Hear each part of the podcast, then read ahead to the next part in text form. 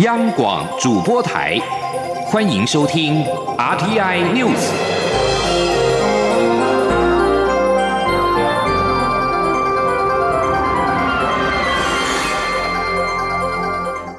听众朋友您好，欢迎收听这节央广主播台提供给您的 RTI News，我是张顺祥。蔡英文总统十四号在脸书贴出 YouTuber 阿迪等人募资买下纽时广告的照片。总统说，台湾走向世界有多种方式，集资登广告、架网站或捐物资都是很好的起点。虽然疫情还没有到尽头，但是希望一直都在。我们不能够松懈，更要延续台湾 Can Help 的精神，把台湾的经验贡献给全世界。世界卫生组织秘书长谭德赛指责台湾对他人身攻击。YouTube 阿 D、设计师聂永贞等人发起募资，买下纽时广告。广告在台湾时间十四号晚间刊登。总统晚间以 Who can help？问号台湾，而这个 Who 呢，也正是世卫组织 WHO 的缩写。为题在脸书发文，总统表示呢，台湾走向世界有很多种方式，集资登广告、架设网站或是捐物资，都是很好的起点。谢谢二六九八零团队，因为这项募资是由两万六千九百八十人赞助支持的努力。总统说：“台湾能够被国际社会肯定，也是因为全民同心协力落实防疫。十四号的零确诊，就是最能够鼓舞人心的好消息。”纽约时报十四号刊登台湾民众募资的广告文案，提到台湾被世卫组织 WHO 拒于门外。对此，世卫大动作提出十三点声明回应，强调数十年来一直跟台湾的卫生部门保持技术交流。对此，台湾驻日内瓦办事处强调，WHO 以片段的资讯误导外界，这并非事实全貌，感到遗憾。外交部将进一步说明。针对立委提案更改护照国民一事，外交部发言人欧江安十四号回应表示，外交部注意到最近相关的讨论，也很重视各界的意见，但此事涉及到立法院本身的讨论，所以只要各界对于新的名称或者是译名变更有所共识，外交部作为行政跟执法机关，自当配合办理。请听央广记者。王兆坤的采访报道：关于护照封面的名称，外交部发言人欧江安表示，护照是我国国民在海外旅行的重要文件。目前依宪法有正式国名，国际民航组织也规定护照要有正式国名，但单列 Republic of China 可能引起部分国际人士误解。相关议题过去已有所讨论。因此，立法院在二零零三年九月一号经过朝野共识决议下。将护照首页加注台湾，让国际社会不要混淆。欧江安指出，上述做法实施至今，混淆的情形有减少。目前有一百六十九个国家及地区给予我护照持有者免签或落地签待遇，就是最佳例证。欧江安表示，最近各界对于护照封面名称或译名提出不同看法，外交部都听到了，也对此表示尊重。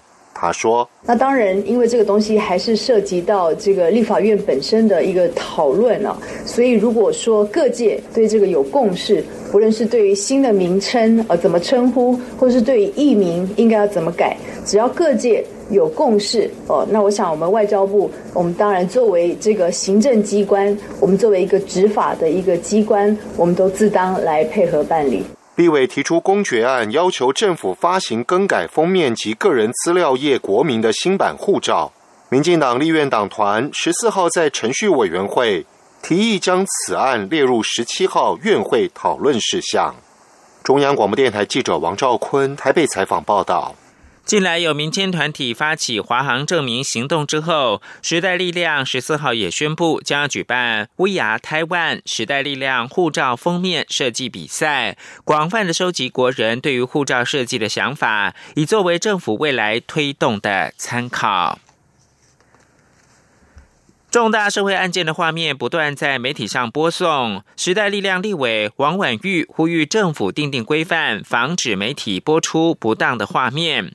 对此，行政院长苏贞昌表示，媒体自律跟相关主管机关的他律都要加强，会立刻要求政务委员召集相关的部会检讨，若法有不足就修法，要立刻做。记者刘玉秋的报道。时代力量立委王婉瑜十四号在立法院会执行时指出，近来多个重大社会案件的画面不断在媒体及网络上播送，甚至还直接出现往生者遗体的画面，造成被害人及家属二度伤害。但对于管制不当画面的播送，却处于无法可管的状态。且 iWin 网路内容防护机构也必须接获被害人或其亲友陈情后，才能协助联络相关平台业者。但移除画面仍取决。于业者谨慎被害人自立救济意图，针对王婉瑜呼吁国家通讯传播委员会跟相关主管机关尽速订定规范，防止不当的画面被媒体播出。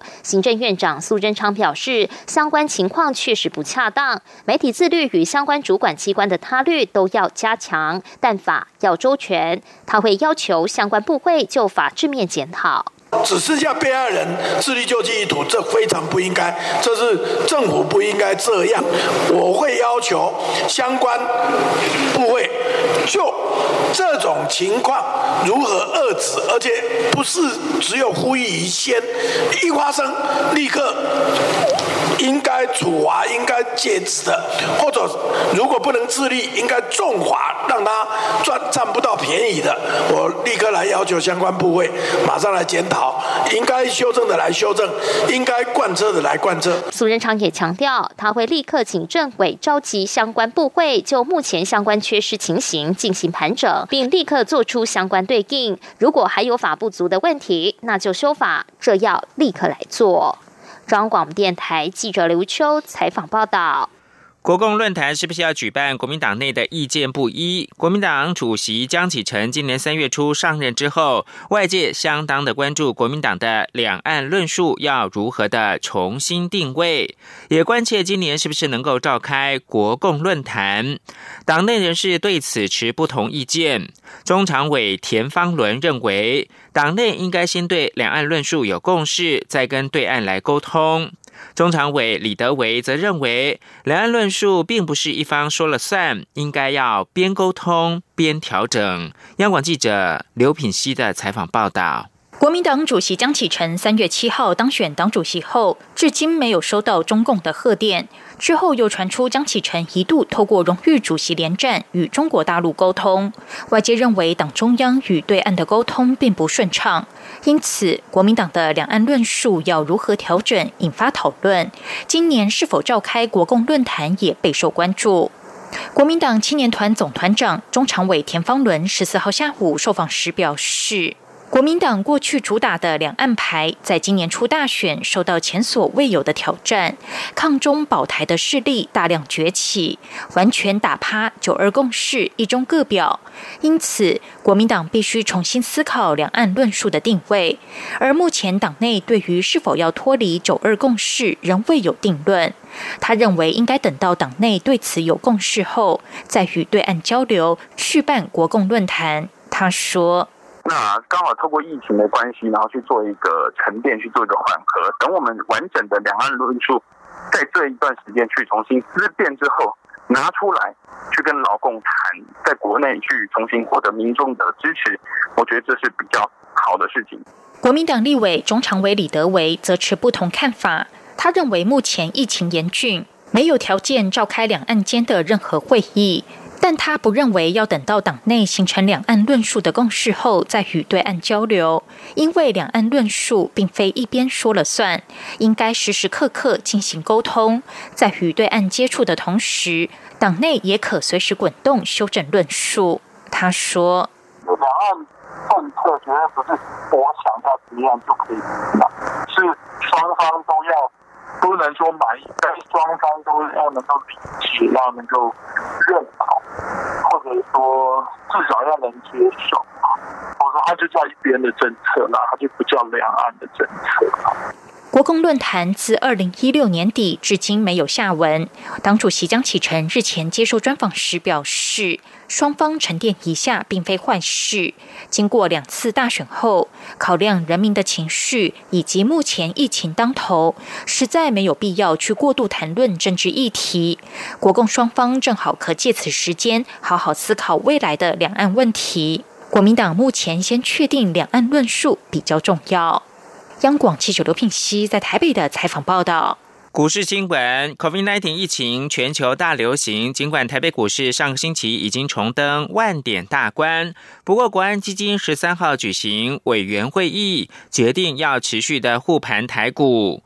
台北股市十四号在国安基金的持续力挺之下，再加上外资买超逾新台币一百五十亿元，台北股市飙涨了两百三十三点，涨幅是百分之二点三一，收在一万三百三十二点。陈林信宏报道。武汉肺炎全球死亡和确诊人数持续增加，英法两国都宣布禁足令持续。不过，美国疫情最严重的纽约州长却称最坏情况已过。美国总统川普也打算于五月一号重启经济活动。美股道琼期货电子盘呈现上涨，激励十四号的亚洲主要股市，日股涨幅超过百分之三。中国股市包括上海和深圳两地股市也都各有超过百分之一点五和近百分。之二点五的涨幅，韩国股市也上涨超过百分之一点五。台北股市早盘开高之后就一路往上冲，由于国安基金决定持续护盘台股，投资人吃下定心丸，再加上外资回头买超，且金额超过新台币一百五十亿，推升指数中场几乎收在最高点，重新站上一万零三百点大关。启发投顾副总李永年说。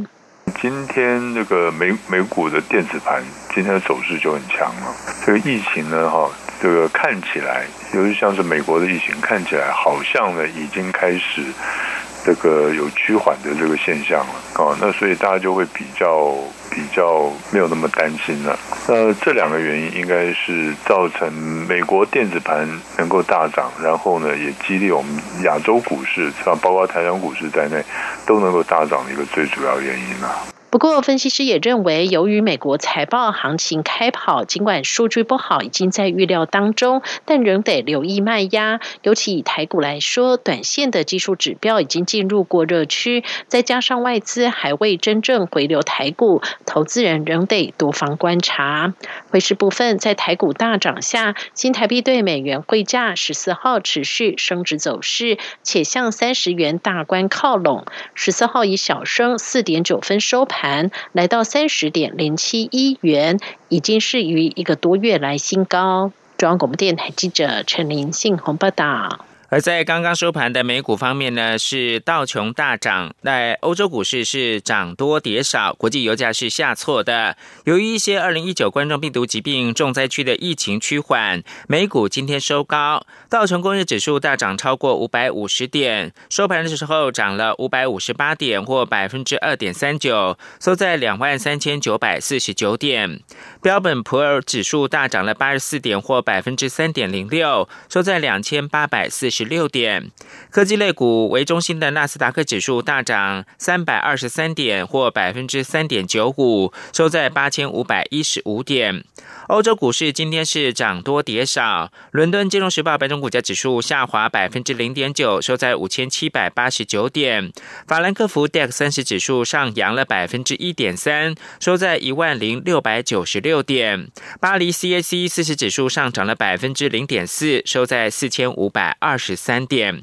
在国际油价的表现方面呢，因为各产油国达成了减产协议，但投资人认为呢，减产规模跟渐进的方。式仍然不能够解决全球日益严重的供应过剩问题。国际原油价格今天是下挫的。纽约商品交易所西德州中级原油五月交割价下挫了二点三零美元，以每桶二十点一一美元作收。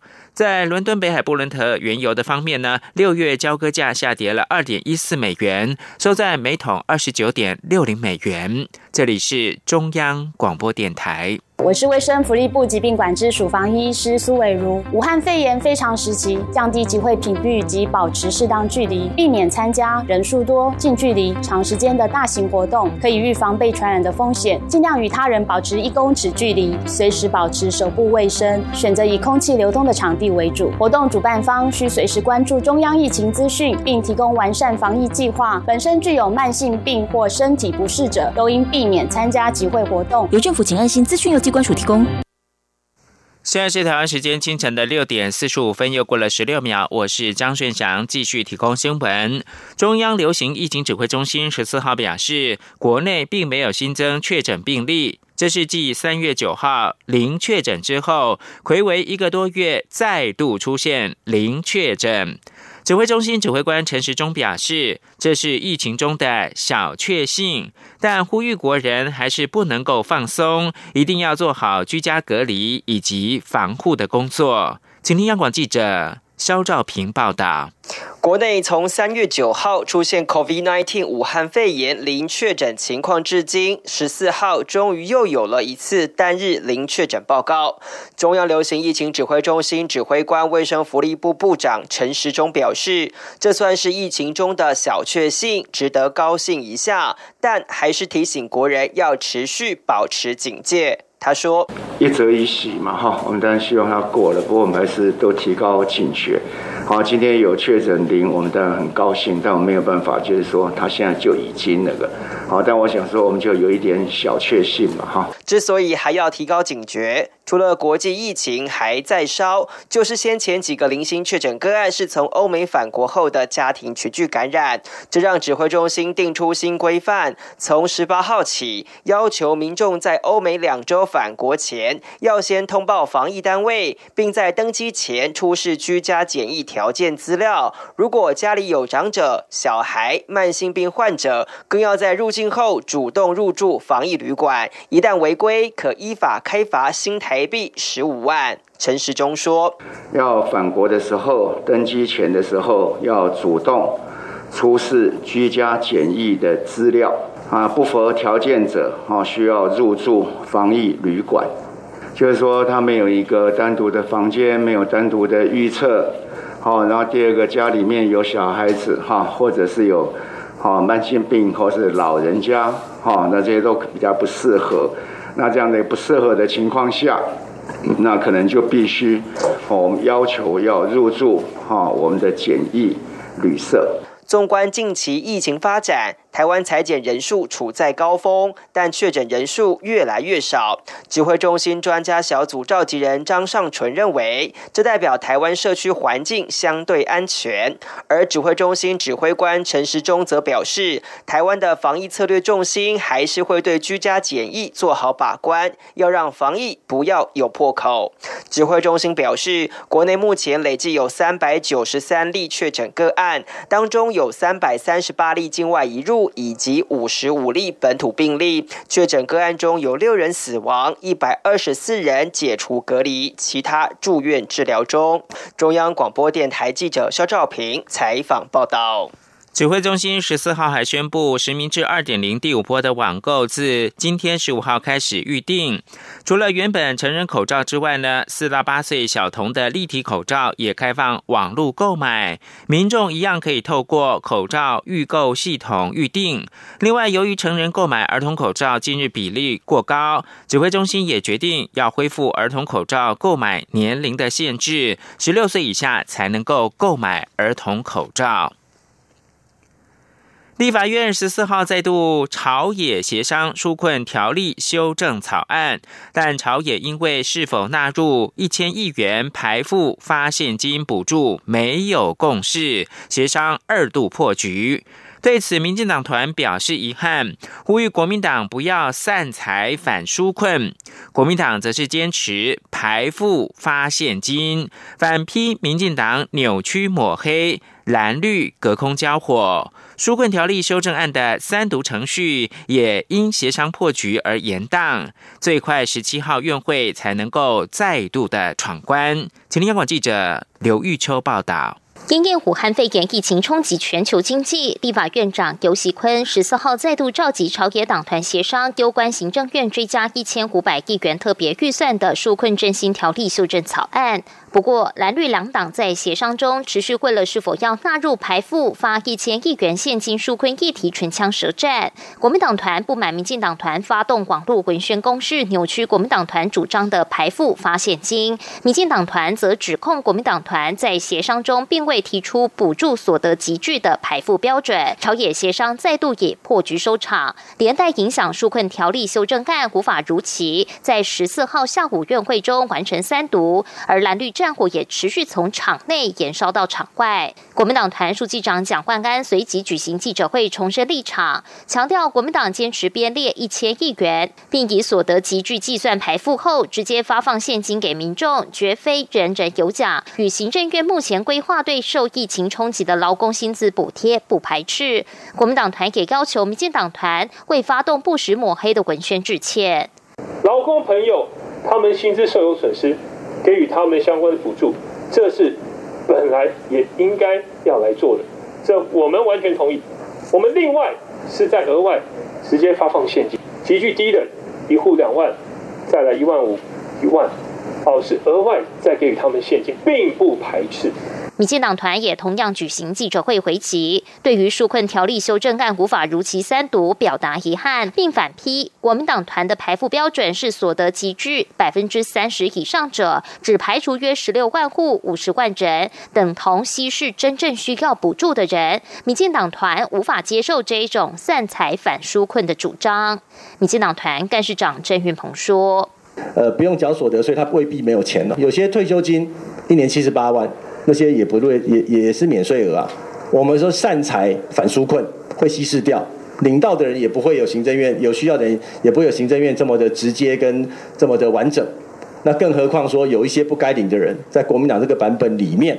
哦，这完完全没有办法排除。此外，民进党团在前次协商中提出修正动议，将纾困条例所需经费上限定为两千一百亿元，得是疫情状况已不超过原预算额度两千一百亿元，再编列特别预算。不过，台湾民众党团则质疑，国民党团提出追加一千亿特别预算发现金，而民进党团也随之提出可是疫情状况再增加两千一百亿的修正动议，却只字未提执。刑律，两大党竞相加码的修法策略令人失望。朝野就纾困条例如何修正各有主张，最快十七号院会才能再度闯关，能否通过还充满变数。中央广电台记者刘秋采访报道。对于国民党立法院党团坚持追加新台币一千亿元的特别预算，在排付情况之下发放现金纾困，政务委员龚明鑫十四号质疑国民党的政策目的是什么，又要如何验收成效呢？他指出，疫情的发展是难以预测，所以应该备着救命钱，而不是没有政策目标的花掉。立法院炒预算，但是在地方是超前部署。新北市将在二十号举办兵棋推演，扩大管制，也就是封城时候的物资盘点跟就医的情况。市长侯友谊表示，面对疫情，永远要做最坏打算，戒慎恐惧，做好防疫规划。王维婷报道。新北市长侯友谊十四号在防疫会议上表示，全球武汉肺炎疫情并没有舒缓，新北防疫工作只能过不能不及。他指出，下阶段的防疫必须做好超前部署，并有灵活弹性。侯友谊表示，新北市二十号将举办扩大管制的兵棋推演，新北市政府各单位模拟扩大管制后的各项状况，以免疫情突然上升后出现手忙脚乱的情况。侯友谊表示，兵棋推演是演练万一状况发生时该怎么做，他希望这些最好都能备而不用。侯友谊说：“新北市的防疫工作只能过，不能不急，配合中央指挥。”透过全民防卫动员的机制，做最坏打算，做最好的准备，扩大管制，超前部署，整合资源，办理兵棋推演。所以我预计在四月二十号，还是各单位就我们新北市的所有的防疫作为做一个总盘点。新北市民政局表示，扩大管制兵棋推演是模拟当中央流行疫情指挥中心宣布封城或禁足时，是否各单位模拟物资盘点和就医情况等。中央广播电台记者王威婷采访报道。国立清华大学助理教授张小涵跟脸书以及美国哈佛大学合作，利用大数据进行 COVID-19 的防疫研究，表示。国人在家附近群聚的感染风险，可能不亚于到十一个警报的旅游景点，所以最好的预防方式就是能够不出门就不要出门。请听记者陈国维的采访报道。社群平台脸书拥有二点五亿用户，这次与台湾清华大学及美国哈佛大学工卫学院合作，提供大数据进行新冠病毒传播研究。这项跨国研究在清大生资所助理教授张。小涵的主导下，已有初步的研究成果。张小涵指出，人们出远门移动距离的长短，并非决定感染率最重要的因素，接触的人数及时间才是关键。所以，台湾民众在县市内移动所造成的感染冲击，其实高于跨县市移动。虽然我们要尽量避免到别的县市游玩，但是你在自己的县市里面，也应该要减少跟其他人的接触，才能够降低整体的接触。率跟传染率控制疫情。张小涵从脸书提供的大数据发现，过去两个多月往来台北到宜兰、台北到新北以及彰化到台北的移动人次并没有减少，而且在西洋情人节周末及二二八连假时还达到高峰。他会将相关分析数据提供给中央流行疫情指挥中心参考。